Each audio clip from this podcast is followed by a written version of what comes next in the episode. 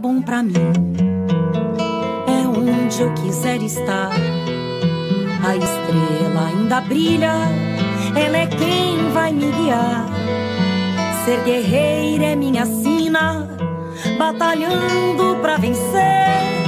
Tenho voz pra ser ouvida, tenho sonhos pra viver. Não vão mais conseguir me anular, me calar. Ninguém vai me impedir de cantar e lutar. Seja em casa, no campo, na rua ou na praça. Chega de mordaça, agora eu vou falar. Porque eu sou mulher pra fazer acontecer.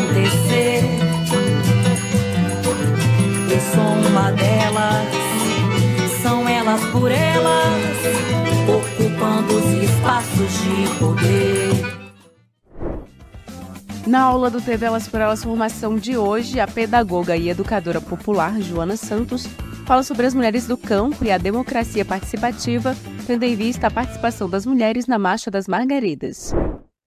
Eu sou Joana Santos, sou pedagoga, educadora popular, coordenadora executiva da Escola de Formação Quilombo dos Palmares, é uma escola de formação é, da educação popular voltada para movimentos sociais com prioridade de atuação no Nordeste brasileiro.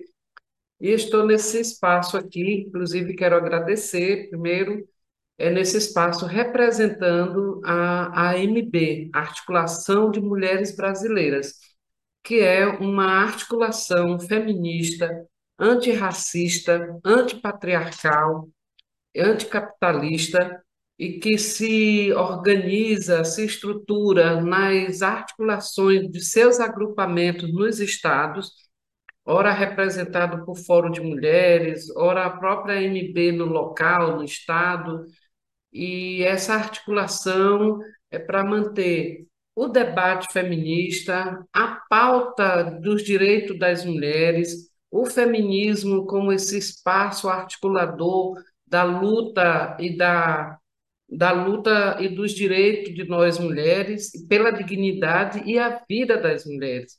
Então, para nós, a Marcha das Margaridas, para a MB e todas nós que estamos construindo, a Marcha das Margaridas se conflui num processo de articulação, num processo de mobilização social, porque essa marcha é uma expressão da maior mobilização social das mulheres do campo, das florestas e das águas, é maior expressão de mobilização social no Brasil e, e, sobretudo, na América Latina.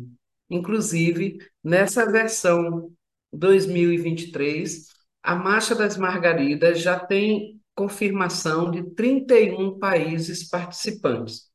Então, isso diz do tamanho dessa mobilização social, isso diz de um reconhecimento das ações dessas mulheres na área rural, mas também nas periferias, nos, no, nas mulheres extrativistas, das mulheres quebradeiras de coco, das mulheres participantes nas lutas nos seus territórios, das mulheres rurais que estão articuladas nas federações, na Confederação Nacional da Agricultura Familiar, que é a CONTAG, que é a expressão dessa coordenação desse processo. E essa marcha, ela se conflui nessa articulação que foi feita também, desculpem, no processo de mobilização, mas também eu quero enfatizar que a Marcha das Margaridas é também e, sobretudo, um processo pedagógico de elaboração de conhecimento. Por que elaboração de conhecimento? Nessa marcha, nós construímos, a partir do tema pela reconstrução do Brasil e pelo bem viver, confluindo várias temáticas e pelo menos 13 eixos temáticos que vai desde a participação política e soberania popular a dimensão do enfrentamento da violência contra as mulheres, a dimensão do corpo como território e pertencimento político, que é esse corpo que vai para a luta, é esse corpo que vai para o confronto político, é esse corpo lugar do prazer, é esse corpo lugar das relações afetivas, é esse corpo lugar político. Então, essa, é, essas questões é, são retratadas, né, são registradas em cada eixo temático, que foram elaboradas várias cartilhas com, com cada eixo. E, além dos eixos temáticos, nós construímos também a pauta de reivindicação da Marcha das Margaridas 2023. Então, essa pauta de reivindicação foi entregue no dia 19 de junho, em Brasília, com a representação de 13 ministérios do governo Lula. O presidente não estava presente porque estava em agenda internacional. E essa agenda, essa pauta de reivindicação, ela é preparatória, processual, porque a CONTAG, sobretudo, através da sua secretária de Política para as Mulheres, a companheira Mazé, é, fazendo já o diálogo com diversos ministérios. Ou seja, a Marcha das Margaridas é também um lugar estratégico da articulação política para a garantia dos nossos direitos. Então, nós entregamos a pauta, mas processualmente os ministérios que receberam cada pauta, a sua a pauta da Baixa das Margaridas se comprometeram em dar andamento, agilidade a cada proposta que nós apresentamos. Ou seja, na pauta das Margaridas 2023, elencamos para cada eixo temático várias propostas e dissemos que em cada proposta tem pelo menos três propostas prioritárias. E dissemos para o governo: essas três propostas prioritárias, elas não estão acima das outras. Elas são prioritárias, mas não são exclusivas. Então, é prioritário pela urgência da política pública ali apresentada. E ela é urgente porque, dentro das diversas urgências, tem que ter política pública efetiva na vida das mulheres. Ou seja, para cada proposta apresentada, é, os gover o governo, aí não é só o governo federal, é o governo federal, o governo estadual e o governo nos municípios, porque as políticas ela pode vir do governo federal para os seus entes, porque é mais perto do território de onde estão as mulheres. Então, as políticas não podem estar na dimensão só da boa intenção. Ela tem que ter a prioridade, ela tem que ter o sujeito político do Estado, seja da União, seja estadual, seja municipal, para agilizar as políticas e ter dinheiro, recurso público que tem na União, no Estado e no município. E, nesse sentido, nós estaremos alertas, atentas para o processo também de monitoramento e fiscalização para a realização dessas pautas. E por, essas, por esses motivos, por essas motivações de luta, é, quero reforçar aqui o prime um dos primeiros é, eixos temáticos dessa marcha de 2023, que é democracia participativa e soberania popular. Então, da elaboração desses conteúdos, partimos do pressuposto para as mulheres também no processo preparatório da formação política, que esse é um ponto crucial. As mulheres não estão indo só para o evento da marcha, as mulheres estão construindo a formação política para debater esses eixos temáticos. Então, os encontros, as caravanas, os cursos de formação, todo esse processo conflui para o estudo, o aprofundamento temático dos eixos e da, da pauta que também foi construída através dos estados.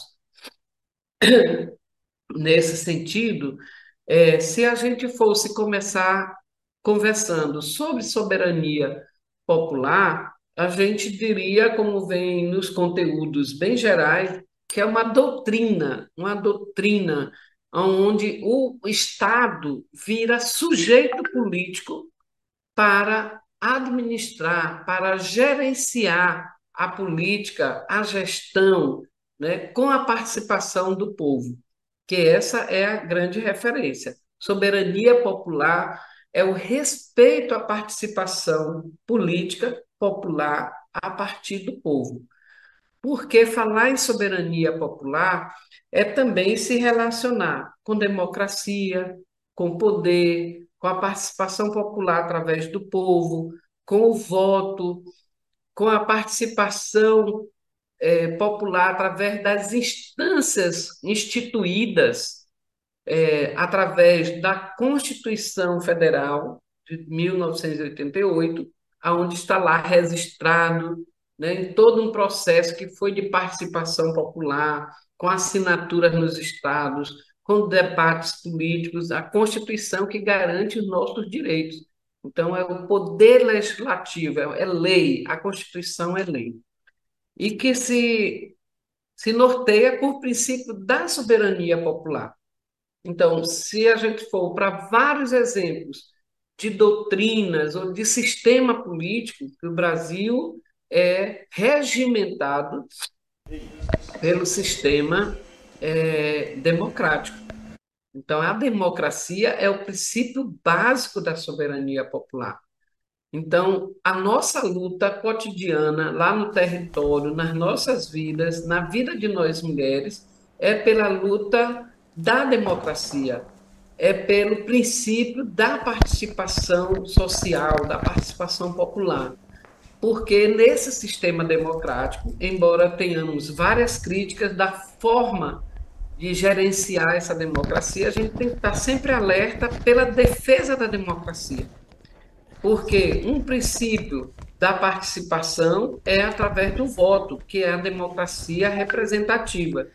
Então, no voto, nós vamos eleger Você sabia que o PT defende a tarifa zero no transporte público? No governo Você sabia federal, que o PT defende a tarifa zero no transporte público? Nos governos Todos os dias, milhões de brasileiros e brasileiras deixam de estudar, se divertir, procurar emprego ou até mesmo fazer uma consulta é, médica por não terem dinheiro para passagem. O poder judiciário. A tarifa zero surge né, para garantir de fato que todas as pessoas tenham direito de ir e vir, principalmente acesso a então, espaços e serviços públicos. Povo, a tarifa zero surge popular, para garantir de fato que todas as pessoas. 3, 2, 1. Os nossos a tarifa zero surge para garantir de fato voto, que todas as pessoas tenham o direito de ir e vir, principalmente acesso a espaços e serviços públicos porque não basta só botar os representantes. Nós tivemos recentemente. Tarifa Brasil, zero. Embarque nessa ideia com o PT. Que só Tarifa zero. o governo não garante 3, a democracia. 2, 1. Tarifa só zero. Embarque nessa ideia com o PT. O processo participativo.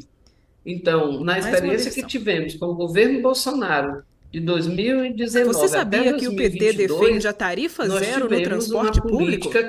Todos os dias, milhões de brasileiras e brasileiros deixam de estudar, de se divertir, procurar emprego ou até mesmo fazer uma consulta médica por não né? terem dinheiro. E de 3, 2, 1, à humanidade, por não terem dinheiro para passagem. A, a tarifa zero surge para garantir de fato que todas as pessoas têm o direito de ir e vir. Que vulnerabiliza as pessoas pessoas. A tarifa zero surge para garantir de fato negras, que todas as pessoas tenham direito de é ir e vir, principalmente acesso a espaços e serviços que públicos. Que desrespeita e que é, e, que, e, e que comete Tarifa zero. Embarque nessa ideia com da o PT. pandemia. Tarifa zero. Embarque nessa ideia com o PT. Então, que não tinha vacina, que vulnerabilizou mais as pessoas em situação de pobreza e principalmente nós mulheres que vivenciamos essa situação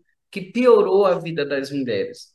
Então, se confinar em casa era se, se cuidar para não para não ter a vacina, a vacina não, desculpa, a pandemia, né?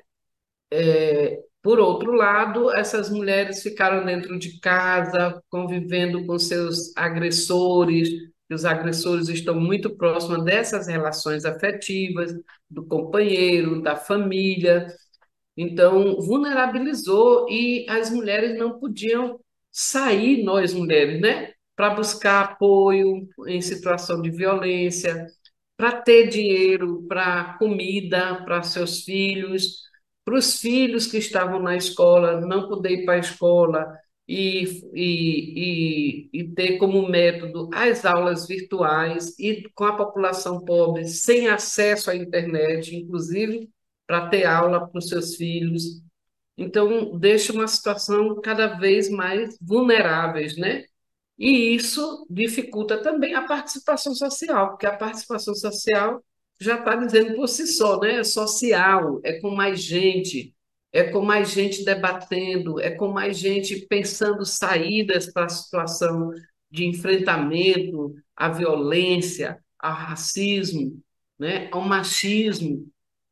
Então, essas situações, elas foram se agravando mas é também a gente ter a capacidade de perceber aonde estão tá as saídas nessa dimensão da soberania popular e da participação política. Porque é também na experiência do Brasil que a gente tem várias instâncias, vários espaços que ampliam essa participação. Por exemplo, os conselhos de direitos, as comissões de políticas públicas, as conferências nacionais, as mesas de diálogos e os fóruns interconselhos e as audiências públicas. São espaços, instrumentos que estão constituídos, inclusive, na Constituição brasileira. Então, para cada espaço desse, por exemplo, para nós mulheres, a Conferência das Mulheres e qualquer uma delas de saúde, de educação, elas passam por um processo preparatório para garantir mais gente. Ah, o PPA, o, aliás, o ciclo orçamentário né, no governo Lula começou com uma iniciativa, embora ainda limitado, porque foi a participação virtual, mas foi muita gente dando opinião das diversas propostas de prioridade para que o dinheiro público seja aplicado nessas políticas públicas. Então, é, não basta ter só a, a iniciativa da política, mas tem que garantir o recurso público para garantir, por exemplo, equipamentos para a juventude nas periferias, equipamentos para lazer, equipamento é, nas praças, é, a creche para as mulheres tem que ter dinheiro público, porque essa é uma prioridade de política. Então, as causas que estão nas nossas vidas no cotidiano, a situação das mulheres, as temáticas específicas, são pautas das conferências, são pautas dos conselhos, que os conselhos ele pode ser do caráter deliberativo e o caráter é, consultivo. Então, nós lutamos para que esses conselhos não seja só um lugar que recebe informação do governo, porque a composição dos conselhos ele é paritário, né? É da, por parte da sociedade civil e por parte do governo. Então, nenhuma pode sobrepor a outra, no sentido de quem manda nas políticas é o governo, quem manda é a sociedade civil, mas ser os conselhos esse espaço de diálogo, esse espaço propositivo para que se efetive as políticas na vida das mulheres. Então, todos esses, esses espaços é parte né, dessa participação social, essa participação que a gente sempre defendeu, então, historicamente, no Brasil, né, desde situação de contextos, que é também importante isso. Nós enfrentamos vários contextos políticos contexto de ditadura em 64, contextos de golpes né, em 2016, contexto de impeachment, a primeira mulher eleita democraticamente através do voto, é, o Congresso né, derrubou esse governo, deu um golpe nesse governo, que era uma continuidade do governo popular democrático no governo Lula e no governo Dilma, é, em, em várias gestões. Então, falar de soberania popular é falar do sistema político que a gente quer, porque a defesa da democracia não é só dizer, levantar a bandeira de que nós defendemos a democracia, mas é também afirmar qual é a democracia que nós queremos. Nós queremos uma democracia que esteja garantido o espaço do diálogo, mas também e, sobretudo, da autonomia de cada um desses sujeitos. Então, o governo federal, por exemplo, os governos locais, é, de ter os instrumentos que vai definir essas políticas, plano de governo, plano orçamentário, né, para que é, a, a sociedade civil possa ter esses lugares propositivos, mas não só propositivos, mas também da incidência política, da incidência política do monitoramento e da fiscalização de como tá essas políticas.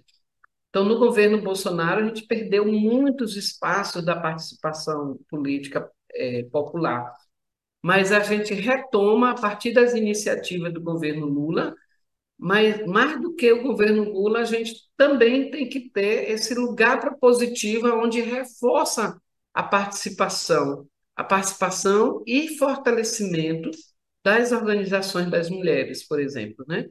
Então, para cada grupo, associação, é, política, né? política na área rural, é, o governo federal liberou mais de 50 milhões de reais para política na agricultura familiar direcionada para as mulheres.